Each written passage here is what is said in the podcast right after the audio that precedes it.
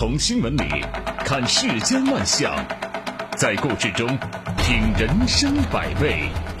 正涵读报，欢迎您收听正涵读报。在我们节目播出的过程当中，欢迎您通过微信与我们保持互动，就我们的节目内容发表您的观点。微信公众号您可以搜索 zhdb 八零零加关注，也欢迎您使用蜻蜓 FM 和喜马拉雅 APP 搜索正涵读报，关注我们的节目。好，来说今天的头条。最近两天啊，杭州钱塘新区万亚金沙湖一号的这个堵车视频是刷爆了朋友圈和微博。一辆黑色路虎车严严实实的把一辆别克 GL 八堵在了车位上，并且立下战书：谁先挪走，谁就是孙子。呃，说实话，我第一次看到这个新闻以后呢，我不禁暗暗的为这个路虎车主点赞，干得漂亮！这个恶人呐，就得用。恶法式。最后呢，物业公司动用叉车把这个被堵的别克车挪走，双方自然息战。路虎车主表示：“说我这么做就是想说明一件事儿，做任何事情都得讲理。”呃，抛开孰是孰非不谈，我们单说做任何事情都得讲理这一句，确实在理。你看网上舆论啊，也是压倒性的支持路虎车主，很多人就力挺这种较真精神。的确啊，咱们现实中有一些不讲理的行为，就往往跟人们不善于较真儿，而多选择息事宁人的做法有很大的关系。如果说真的堵一百天，我觉得这对乱停车的人来说，那肯定是教训深刻。但是你可以说，啊，解决问题我们还是要走正常途径啊，我们不提倡以暴制暴。但是原则归原则，如果说很多时候你难以找到正常途径，被侵权者不得不选择息事宁人，那么结果就是什么呢？就是某些破坏规则的人总是能够笑到最后。车位被占以后下战书，这件事情之所以引发广泛关注，背后的原因恐怕就是我们很多观战的人都有过相似的经历，或者是目睹过太多堵车、堵道、乱停乱放的情况。呃，比方我自己啊，你看我是上早班的，我有一天早上啊，就是起起来发现我的车位上被被一辆车堵得严严实实的。我早上要很早就到我们单位来上班，那个时候公交车都还没有开呢。呃，那天我没办法呀，我早上也不能打幺幺四，幺幺四也没上班，那只能是打车到单单位来啊。后来也找不到那个肇事车主。呃，我们说起小区或者说其他一些松散型管理区域的乱停车问题。最无奈的就是我们有理没处说。我们以小区为例，这个物业的执法权太弱，基本上就是靠劝说和调解。车被堵，道被占，物业管不了，找公共部门呢？比如说找派出所或者交警，人一说是小区里边的，通常会建议你去找物业公司。理由是什么？他说：“哎呀，乱停车不在治安管理的范畴，小区里边也不属于公共道路啊。”而这恐怕也就是一些人漠视规则的底气所在。这个车位被占以后下战书，此举在网上呢得到了一片支持，很多网友觉得解气。但是这种丛林法则的方式啊，很容易引发更激烈的冲突。我确实啊不该提倡啊，我们也不能效仿。但是如何终结小区和其他公共管理弱态区域的这种类似纠纷，我们总得有个办法。私家车时代已经来临。面临这个停车位越来越稀缺的现实，住宅小区，特别是老旧小区的停车秩序和由此引发的纠纷啊，恐怕会越来越多。地方政府以及相关部门的积极探讨公共管理，应该向前迈一步啊！事实上，我们的社区管理就是社会公共管理的一部分。不，我们不能说因为多了一堵围墙啊，多了一个物业公司，呃，一些事儿我们就可以被排除在公共管理之外。那么，对于物业公司还有社区居委会无力解决的妨碍小区公共秩序的问题，公权力一定要介入，也有义务介入。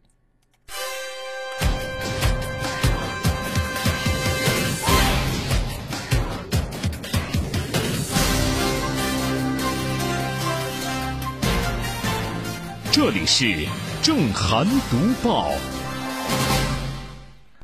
占了人家的车位还耍横。呃，结果被打脸，现在成孙子了吧？全国人民都知道了啊！呃，这样的人还真不少啊。继续要讲，也是一个这样的人，那也没有好下场。昨天，湖北宜昌东站派出所工作人员证实，携带现代品强闯火车站叫嚣“我是公众人物，你完了”的那个女子，的确是演员刘露。事发的九月二号当天呢，刘露因为阻碍执行任务、扰乱公共场所秩序，被警方行政拘留五日。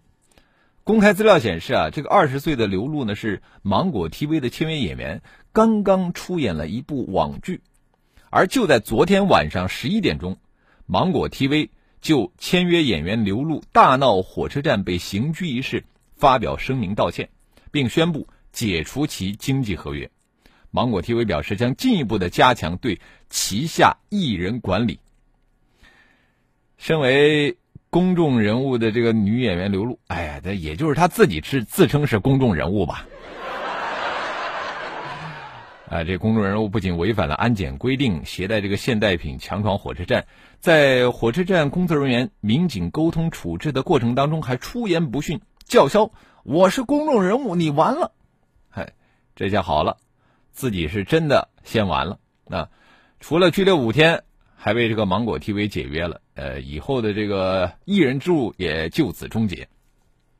这个车站安检，关乎包括自己在内众多旅客的安全，容不得半点马虎啊，否则就可能会付出惨重的安全代价。那这次我们要为宜昌东站工作人员和民警点一个赞，在违法行为面前，没有因为违法者叫嚣自己是公众人物就网开一面。啊，而是先礼后兵，采取了合理的处置措施，既确保了列车安全，然后也让这位公众人物付出了应有的代价。干得漂亮啊！刘露这次完了呀，无关乎他这个公众人物的身份，被拘留五天是因为他任性而为，咎由自取。但是他的案例，我觉得给其他的公众人物提了个醒就不要因为自己的影响力大了就飘飘然，产生一种高人一等的错觉，甚至呢把法律法规抛诸脑后。一旦碰触底线和红线，曾经将你推得有多高的舆论，就会把你摔得有多惨。完，只是时间早晚的问题。这里是正涵读报。说了无理也要争三分的那些怪人，我们接着再来说的是水怪。近日呢，三峡库区疑似出现水怪的新闻迅速刷屏，有一些媒体呢争先恐后的转发报道。啊，虽然说标题打了问号，表明呢事件存疑，但仍然传播甚广，引发关注。九月十七号啊，事件水落石出，安徽池州长江车轮渡管理所的负责人确认说，这个水怪啊已经打捞上岸了。所谓的水怪，实际上是某造船厂废弃的橡胶气囊。啊，说到这儿，我就要批评这个什么某造船厂了，怎么能够乱扔垃圾呢？没有学过垃圾分类吗？啊，水怪这么快就显真身，吃瓜群众难免失望啊。个别专家也是遭遇打脸，在这个媒体最初发布的视频当中，某农业大学的女教授回应记者采访时称。水怪应该是水蛇，在三峡库区生长十多年，水蛇完全可以长到十多米。水怪被专家验证是巨型水蛇，惊到了我们不少人。毕竟如此长的水蛇极为罕见，堪称怪物啊！这专家言之凿凿，显然对水怪这个谣传起到了推波助澜的作用。这次被打脸的还有部分媒体。事实上呢，假如媒体多尽一份责任，或者说通过适当的方式比照一下视频的拍摄地点、周边环境，或者是去采访一下三峡库区的管理部门，或者是多请几个专家帮忙核实，肯定能够发现很多的疑点。水怪新闻或许就胎死腹中了。现在这个移动互联网已经进入到 AI 时代，有图有真相的这个可靠性啊大打折扣。三峡水怪被政委。将部分媒体发布新闻缺乏严谨的精神、求证不力的毛病是暴露无遗，无端是耗费了媒体资源和公众的注意力。遗憾的是呢，到现在为止，没有一家媒体站出来向公众致歉，表示反思。这里是正涵读报。明明是安徽的废橡胶，呃，结果硬是变成了三峡的水怪。说句实话，如果是老赖啊。他们就特别希望享受这种待遇。这样的话呢，就没人认识，然后呢，也不知道自己在哪儿，哪有这种好事儿呢？日前，浙江杭州江干区法院通过微信朋友圈小程序投放悬赏令，精准曝光老赖。法院向老赖的亲友、同事等周边人群朋友圈进行精准投放，曝光他们的失信内容，并鼓励知情者举报财产线索，最高悬赏达到了八百八十六万元。法院表示，这样做啊，就是为了让被执行人迫于熟人传播的压力而履行义务，也希望通过有偿举报掌握被执行者的隐匿财产线索。现在呢，随着这个交通便利度增加。啊，人们的出行和流动成本更低了，逃避责任的机会呢也随之更多。你看，一旦某个这个失信的老赖脱离了原来的工作生活圈子以后，他到了其他地方，基本上就感受不到来自熟人社会的道德压力。法院传统的执行措施啊，也难以发挥制裁和限制作用，以至于呢，有一些失信的老赖可以长期的逍遥法外。如果说人被法院判定为失信老赖之后，可以远走高飞，让法院找不到人，也找不到财产。而这个新环境中的邻居和同事呢，也不知道自己是老赖。这样的话，相当于是人走债了，换个地方就能够规避生效的判决和确定的义务。那么实践中，我们的法院呢，往往是通过电视台、报刊还有网络这样的方式公布老赖信息。但是随着这个传播工具和传播方式的更新呢，一些传统方式啊，真的难以发挥到应有的曝光作用。利用朋友圈的方式，既扩大了曝光覆盖面，增强了传播效果，又可以向这个老赖工作生活的周边人群精准曝光。这相当于用技术手段构建了准熟人社会，让这个老赖啊逃到哪儿都会脸面丢尽，就解决了陌生人社会中这个道德压力不足的尴尬。建设法治社会和信用社会，容不下无视道德和规则、拒不执行生效判决的老赖行为。只有尽最大的限度约束、制裁老赖，才能够提高失信者的这个赖账成本。当前啊，对老赖的制裁和限制措施不是太多，啊，而是手段太少，先进技术手段呢利用的不够。那么这些年来呢，一些法院推出为老赖定制彩铃，还有通过 A P P 标注老赖电话，通过今日头条曝光老赖等创意，加上这个杭州江干区法院推出。这个通过朋友圈曝光老赖的做法，我觉得都是具有一定可行性的创新之举，值得啊加以推广应用。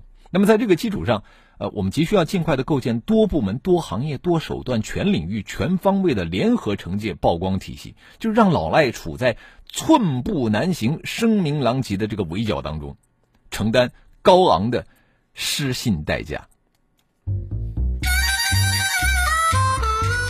这里是。正涵读报，好多人借钱给别人的时候，其实也没想到最后要钱的时候找不着人 啊。还有一类人，就是你付钱之后啊，你很难再找到他了。这类人呢，通常是先打电话给你，喂，是唐先生吗？我们想拿五十万收购您手上的网络关键词啊，唐先生，收购出了点问题，您可以先打点钱过来。最近呢，这个什么网络关键词拥有者唐先生摊上事儿了。什么是网络关键词？就是它是继 IP 地址和域名之后的第三代互联网名称系统。就用户呢，可以通过进入关键词啊，在网上快速的找到你想要的信息和相关的物品。这个现在已经成了一个重要的网络资源。报道称啊，唐先生接到了自称是江苏某网络科技有限公司陈经理打来的电话。对方称要高价收购什么网络关键词，并且邀请唐先生签订三方协议。唐先生签了吗？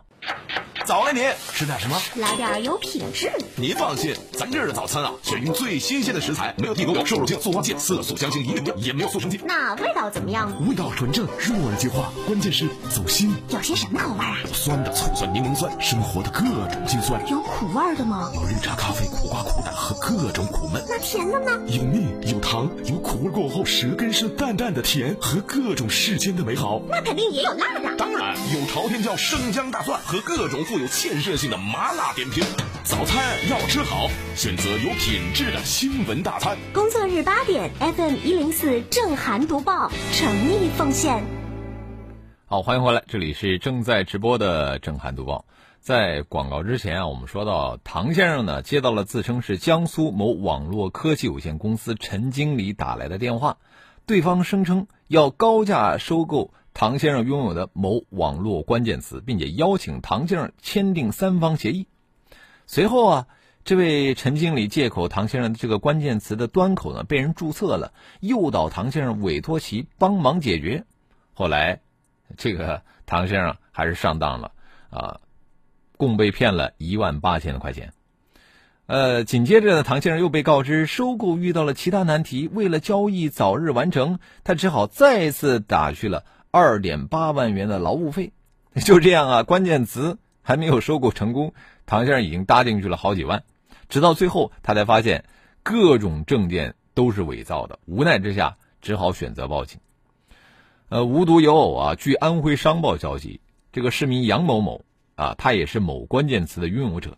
有一天呢，他接到了自称是某科技公司王先生的电话，说是有人要高价收购他手中的关键词，并且还提供了一大堆相关材料，证明自己所言的真实性。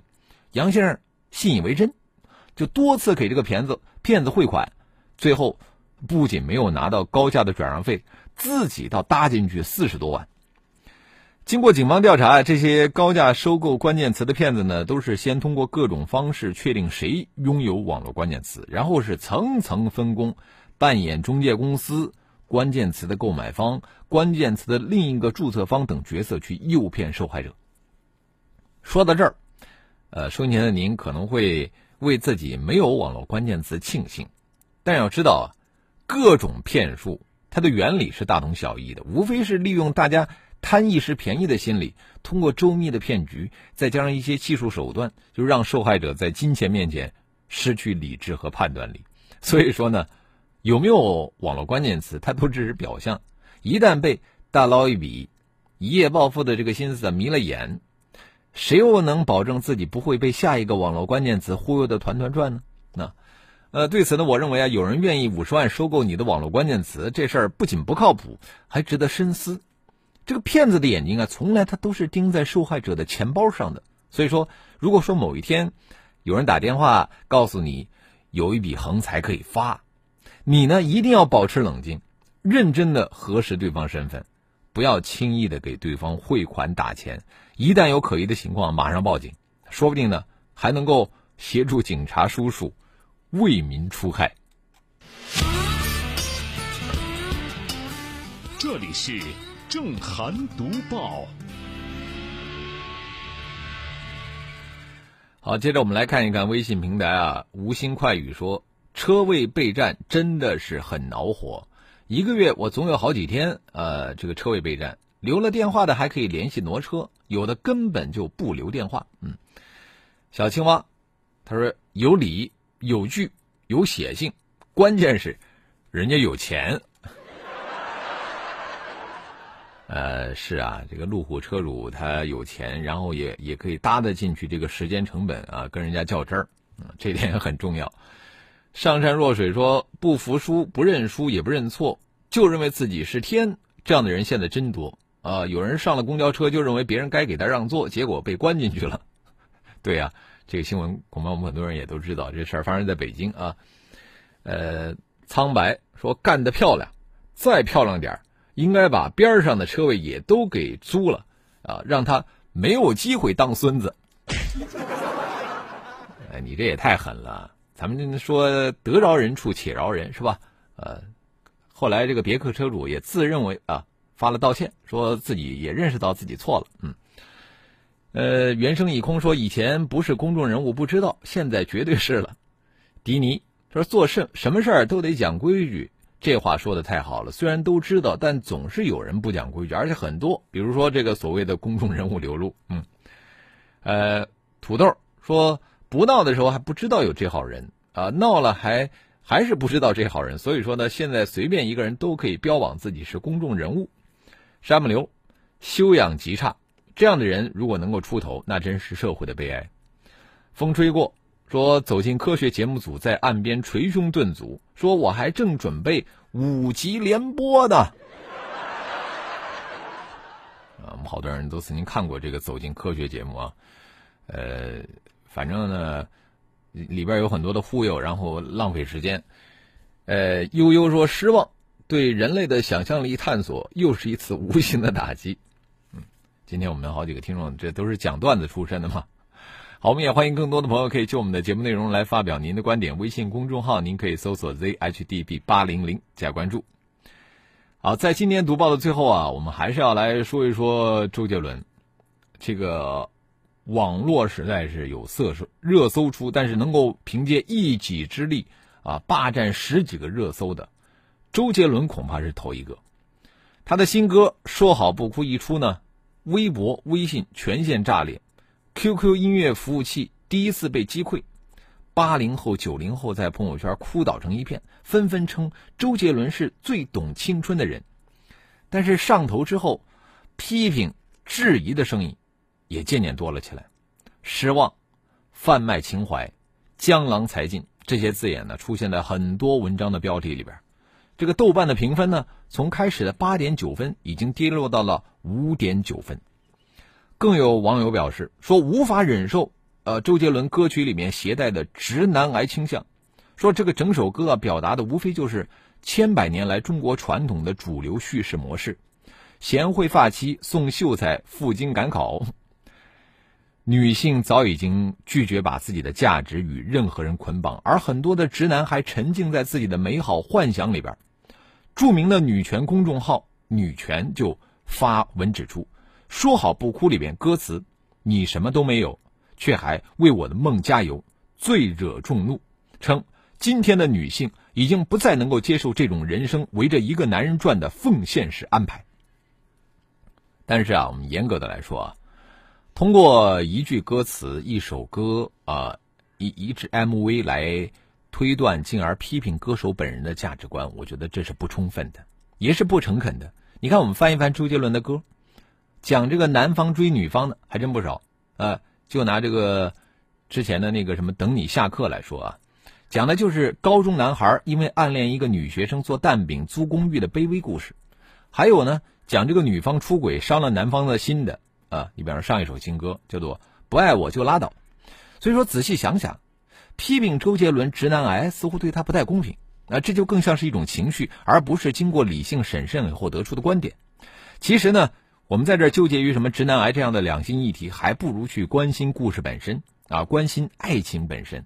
毫无疑问，没有谁应该把自己的价值捆绑在谁身上，没有谁应该依附于谁，每个个体都应该独立自主坚强。但是我们可能因为年少的懵懂无知，所以说才会有那么多单纯的激烈啊，那么多不理性的轻易的失手，把自己豁出去的爱情啊呃交付于别人。可是这种爱情一旦过去了。便不能再拥有了，所以说我们才会将他们紧攥手心，不敢提起，又唯恐忘却，以至于当周杰伦和阿信合体，用奶茶还有假面骑士、不能说的秘密、同款戳脸等符号编织成一首歌，很多的八零后、九零后才会泪流满面，不只是女生，还有男生，不只是因为偶像，更因为自己失去的爱情，用这个女权逻辑绑架，说好不哭。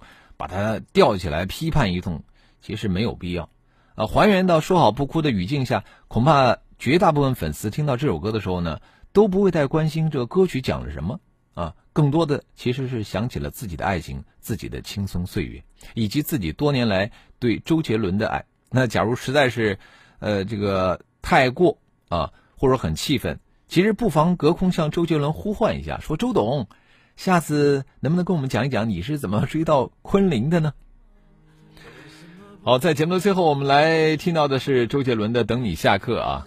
感谢您的收听和参与，我们今天的读报就说到这里。更多的交流，请您搜索微信公众号 zhdb 八零零加关注。当我开始学会做蛋饼，才发现你不知道。擦肩而过，你拿着。